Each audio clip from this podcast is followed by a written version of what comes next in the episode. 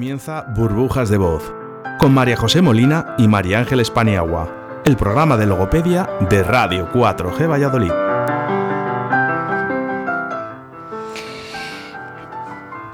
Hola, muy buenas tardes.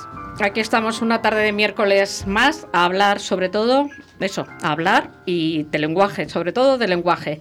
Eh, último día de septiembre. Yo en este momento me he quedado congelada. No sé si es que ya tengo el otoño ahí a la vuelta o, o serán los nervios de estar en el programa. María José, ¿cómo estamos de nerviosas?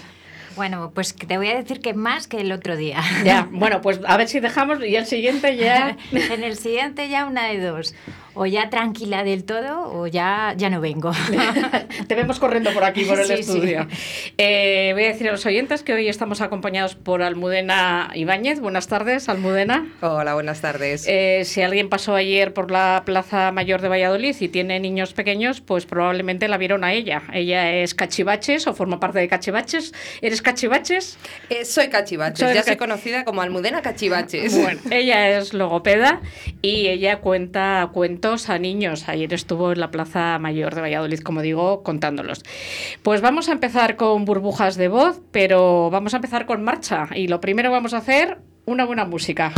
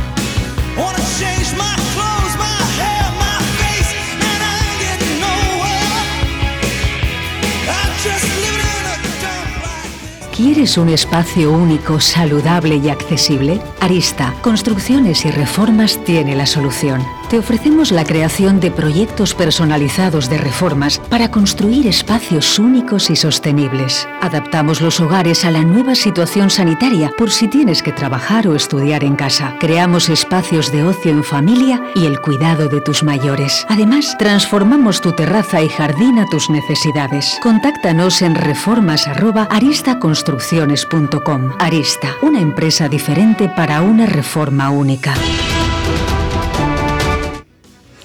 Bueno, ¿qué os ha parecido Bruce? ¿Os gusta? Mucho.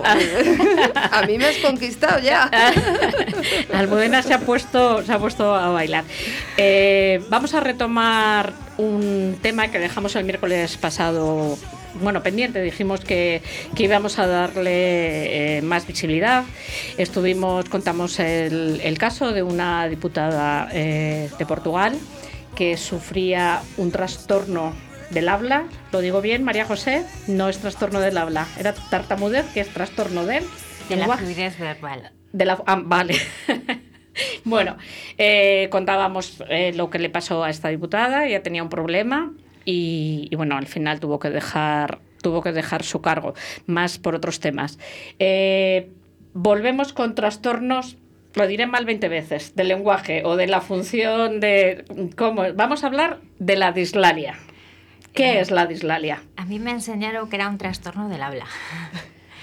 Eh, sí que es verdad que podemos definirla como una dificultad para pronunciar determinados sonidos perdón, o grupos de sonidos de la manera que se considera adecuada. Lo que pasa es que van cambiando definiciones y entonces aparece ahora el DSM-5. El DSM-5 es el manual que se utiliza para poner el titulito, por así decir, a la patología determinada. Y ahora nos dice que el término de Isladia, pues que recientemente lo desplazan, lo apartan en esa clasificación internacional que os comentaba y que se considera ahora trastorno de los sonidos del habla. Vale, vamos a ser prácticos. Vamos a ser prácticos. Eh, vamos a poner, ya dijimos el otro día que la logopedia no solo es eh, para niños, también hay adultos que la necesitan, pero vamos a poner el ejemplo de un niño, ¿vale? Un ejemplo de un niño que tiene una. Yo voy a seguir utilizando dislalia, ¿vale? Perfecto. Eh, ¿Qué tiene dislalia? ¿Cómo yo me doy cuenta de que lo tiene? Pues la dislalia es muy fácil de reconocer, porque como estamos diciendo que es un trastorno de sonidos, los sonidos de que hacen los fonemas no les articula bien. Entonces mm, puede ser una sustitución, sustituimos un fonema por otro. Entonces vas a decir eh, gato y dices dato. Entonces ya le vas viendo que, que las cosas no, no corresponden. ¿Qué pasa? Pues que cuando son muy pequeñitos hay veces que determinadas palabras nos hacen mucha gracia, nos reímos, cosa que no tenemos que hacer, pero bueno, nos reímos y quedamos, ay, mira, qué gracioso, ha dicho codonavirus. Ay, qué bonito, porque suena diferente. Ahora, como estamos con el coronavirus, pues bueno, codonavirus. Y dices, uy, mira, algo distinto. Pero claro, llega un momento que lo que nos parecía gracioso, divertido, ya no es tan gracioso porque vamos avanzando, el niño se va haciendo un poquito más mayor. Entonces vamos viendo, no te voy a decir comparar, porque nunca se puede comparar un niño con otro. Pero bueno, si llega un momento que ves que cuando todos dicen coronavirus perfectamente, mi hijo sigue con coronavirus, que a mí me hacía mucha gracia, pero que yo ya voy viendo que no. Y voy viendo pues que hay niños en el cole que se empiezan a meter con él. Entonces, bueno, es un punto en el que tenemos que decir, aquí pasa algo. Normalmente los profes en el cole eh, suelen estar muy atentos porque también hacen una estimulación del lenguaje con determinadas actividades en infantil. Los cuentos son súper importantes también. Las Ahora iremos con Almudena que nos cuente cómo utiliza los cuentos, pero termina María José. Las narraciones, o sea, todo eso es muy importante y nos dan el punto o nos dan la alerta en el cole. Pasamos a hacer una pequeña evaluación. eh, tenemos en el cole diferentes profesionales, entonces ya al hacer la evaluación nos llegan y nos llaman y nos dicen, pues mira, vamos a hacer una reunión, pensamos que acudimos también al pediatra porque estamos preocupados, eh, nos van derivando o nosotros mismos llegamos y decimos, bueno, pues vamos a ir al logopeda directamente o ya me han dicho en el cole que tengo que ir a un logopeda y entonces, bueno, el logopeda va a empezar a hacer una valoración inicial y ahí ya, una vez que haga la valoración, nos va a decir, pues mira, eh, es un poco pronto para hacer una intervención. o Te voy a cortar, María José. Eh, ¿En qué, acabas de decir es un poco pronto, a qué edad eh, ya deja de ser, ya no es pronto, ya es el momento de, de tomar cartas en el asunto? Pues es que es, depende exactamente, porque un niño con dos años que no te diga una R es algo normal, porque la R es el último fonema que aprendemos y es el más costoso. Pero ¿qué pasa? Que si tú esa R se va alargando y la vas pronunciando mal cuando tú empieces con la lectura, vas a tener problemas. Entonces, cuando empezamos a leer, los fonemas tienen que estar. A ver, sí, Almudena pide la palabra. Sí, yo quería comentar que, bueno, que yo creo que todos los niños, por así decir, o todos los seres humanos, cuando empezamos a hablar, tenemos una dislalia, por así decir, evolutiva, es decir, esa lengua de trapo que hablamos de los, de los niños es bastante habitual, ¿no? Es un momento como para preocuparse, pero sí que es cierto que según van pasando los, los, los meses, los años, los propios padres son muy, muy intuitivos. Eh, a ver, habitualmente más las madres, pero también los padres se empiezan a dar cuenta que algo, algo falla. Muchas veces ni siquiera saben cuál es el fonema que dicen mal, pero sí que se dan cuenta de que algo está, algo no está del todo y ellos mismos se dan cuenta. Entonces, a mí sí que me parece que puede ser interesante en este espacio en el que estamos, que igual que tenemos a nuestro pediatra de referencia, a nuestra farmacéutica de referencia y casi hasta nuestro zapatero de referencia, que tengamos a nuestro logopeda de referencia, que no tengan ninguna duda en preguntarnos. Yo siempre, bueno, en los talleres o demás, a los padres les animo a que cualquier duda que tengan de ese tipo,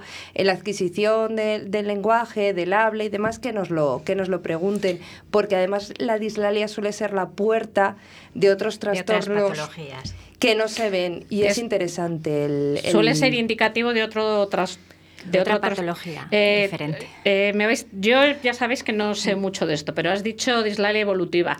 ¿Una dislalia puede estar provocada por un mm, problema de audición? Sí.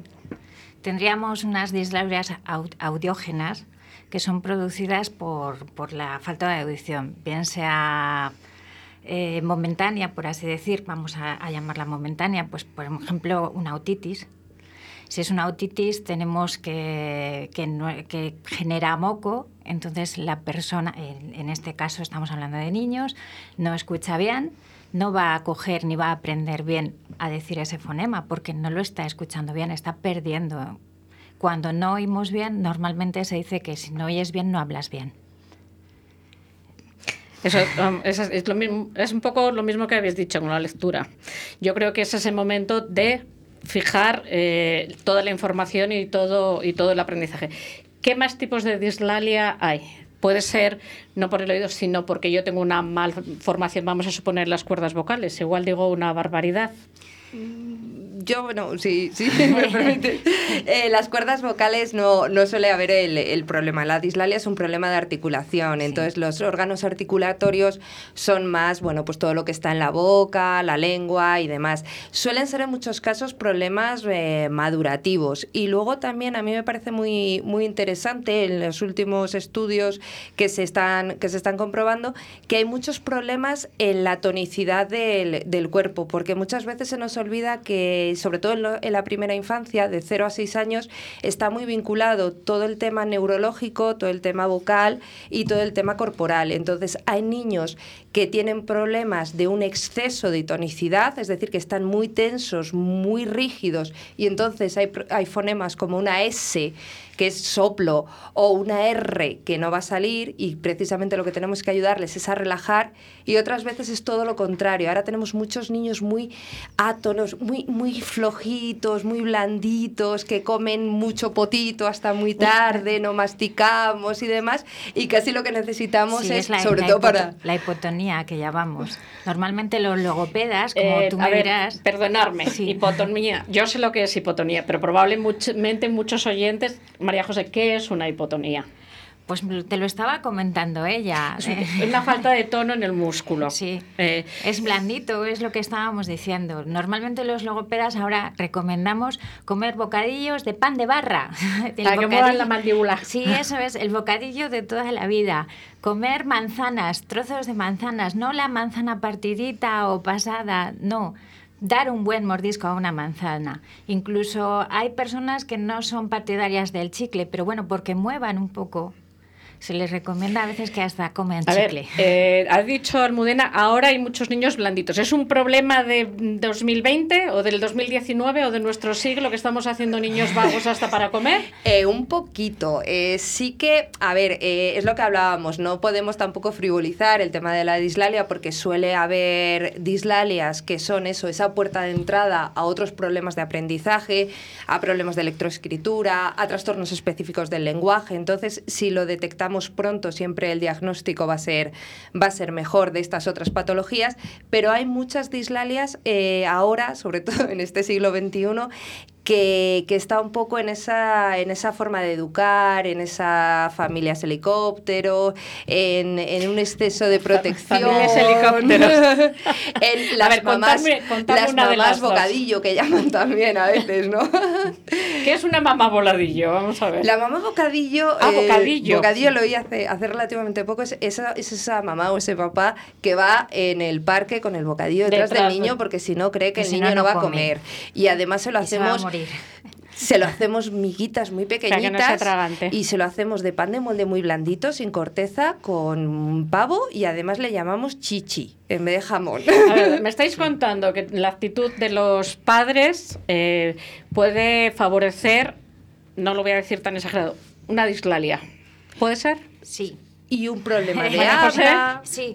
Sí, porque hoy en día se tiende a superproteger a los niños. Entonces, eh, llegamos y les infantilizamos demasiado.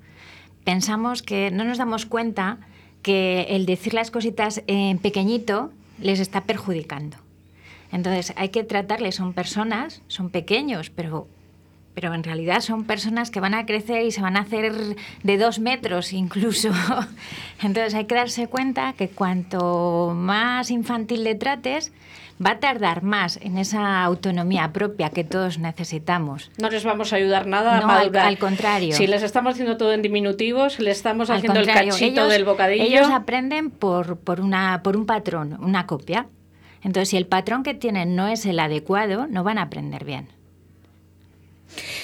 Eh, quiero, sí, Almudena. Es que luego también hay otra cosa que me parece muy interesante en todo esto, que es la importancia de la voz que utilizamos los mayores.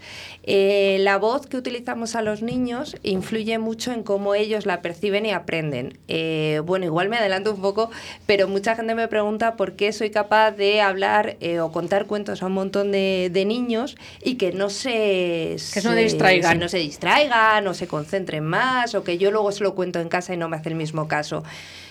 Es importante que les hablemos con eso, con una voz auténtica. Eh, muchas veces a los niños les hablamos con una voz mucho más aguda. Eh, fuera... Les hablamos como si, como si fuésemos niños, imitando la claro, voz de los niños. Que, que no está mal adaptar nuestra voz. O sea, la, la voz maternal es importante porque los bebés necesitan esa voz maternal, pero no tiene por qué ser histriónica, no tiene, tiene que ser una voz sincera. Y si tienes una voz grave, porque eres una persona grande o porque tienes una voz grave, pues a tu hijo le hablas con tu voz grave. Y si eres una persona que tiene una voz... O sea, la voz no la debemos de modificar a la hora de hablar a los niños. Hay estudios en el que dicen que el bebé reconoce la voz de la mamá ya estando dentro. ¿Eso es verdad? Hay estudios. hay estudios para todo. como, como en todo siempre hay a favor y en contra. Entonces, bueno, pues si ya te conoce tu voz, ¿por qué cuando ya está fuera cambias? te viene escuchando tiempo atrás. Sí. Entonces, ¿para qué vamos a cambiar? No tenemos que cambiar. Yo entiendo pues que es tu hijo y le trates a lo mejor pues con más dulzura, pero una cosa es dulzura y otra es cambiar, por, com cambiar por completo. Claro. Eh, vamos a ir a por una música que creo que os va a gustar y quiero que luego me contéis eh, todo eso que puede haber detrás de la dislalia. Es una música que dice algo así como en un mundo feliz de las cosas que dices. A ver si os gusta.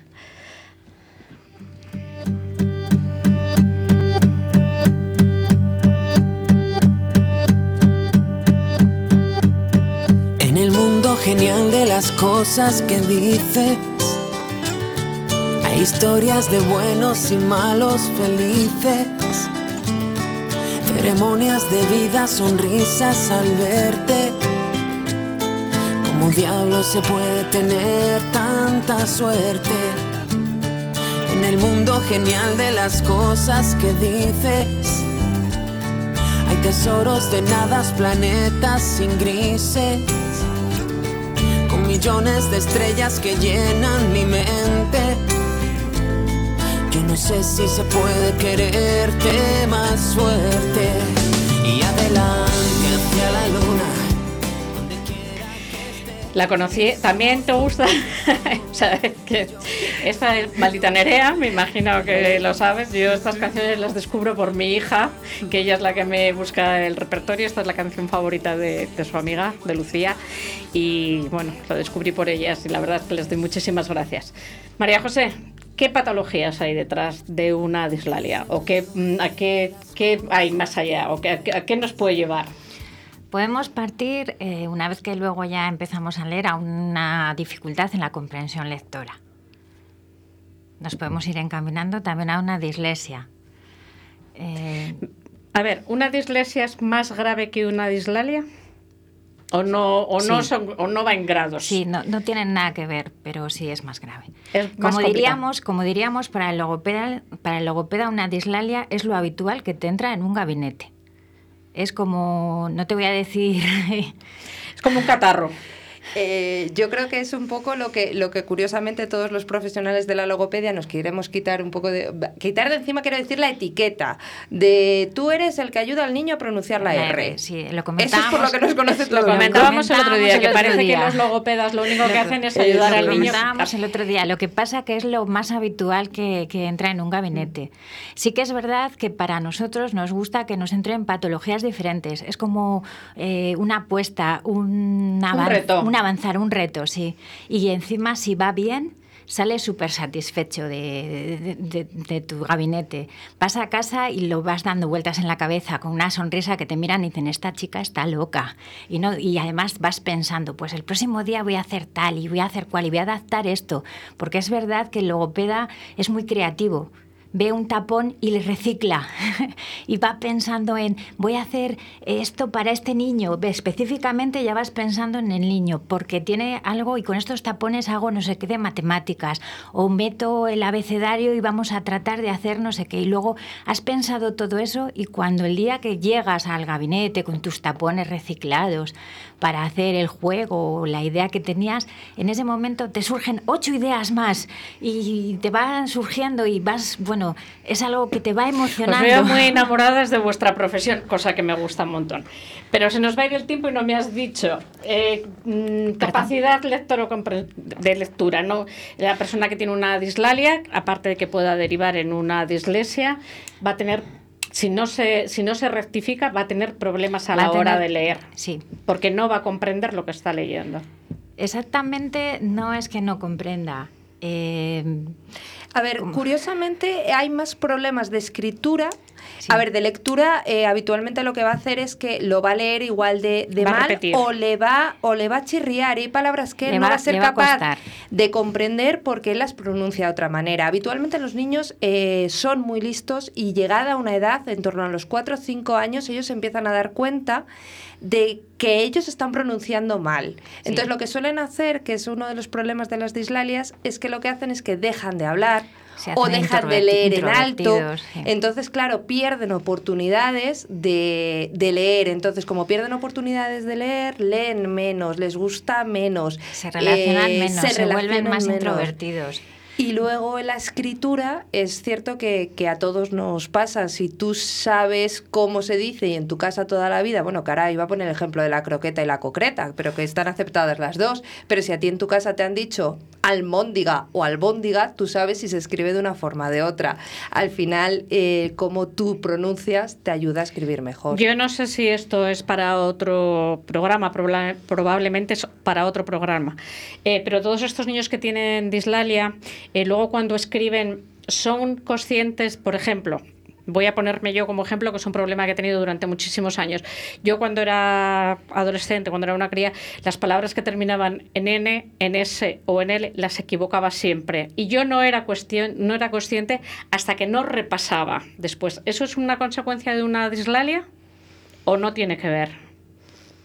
Mira, te voy a poner un ejemplo. La mayoría de los niños que empiezan a escribir Valladolid lo escriben con Z la última, Pero porque es una sonido, norma sí. nuestra que tenemos de hablar así. Sí. Entonces sí puede pasar que si tú no lo pronuncias eh, bien, de todas formas, eh, mira qué curioso, has dicho la L, La- la, N y la S. y la S, que son tres eh, fonemas que están en el mismo o muy cercano en el punto de articulación. Sí. Porque habitualmente, eh, si os dais cuenta, eh, los fonemas que se confunden son los que están en el mismo lado. Pero yo los, los- El- lo hacía escrito, por eso Claro. te digo que es curioso, porque bueno, Porque, porque están eh, neurológicamente como cercanos, entonces, bueno, pues hace que, que- que algo ahí había que te hacía que esos están en el mismo punto de articulación. María José. En tu caso, en tu caso voy a tirar un poco porque te conozco.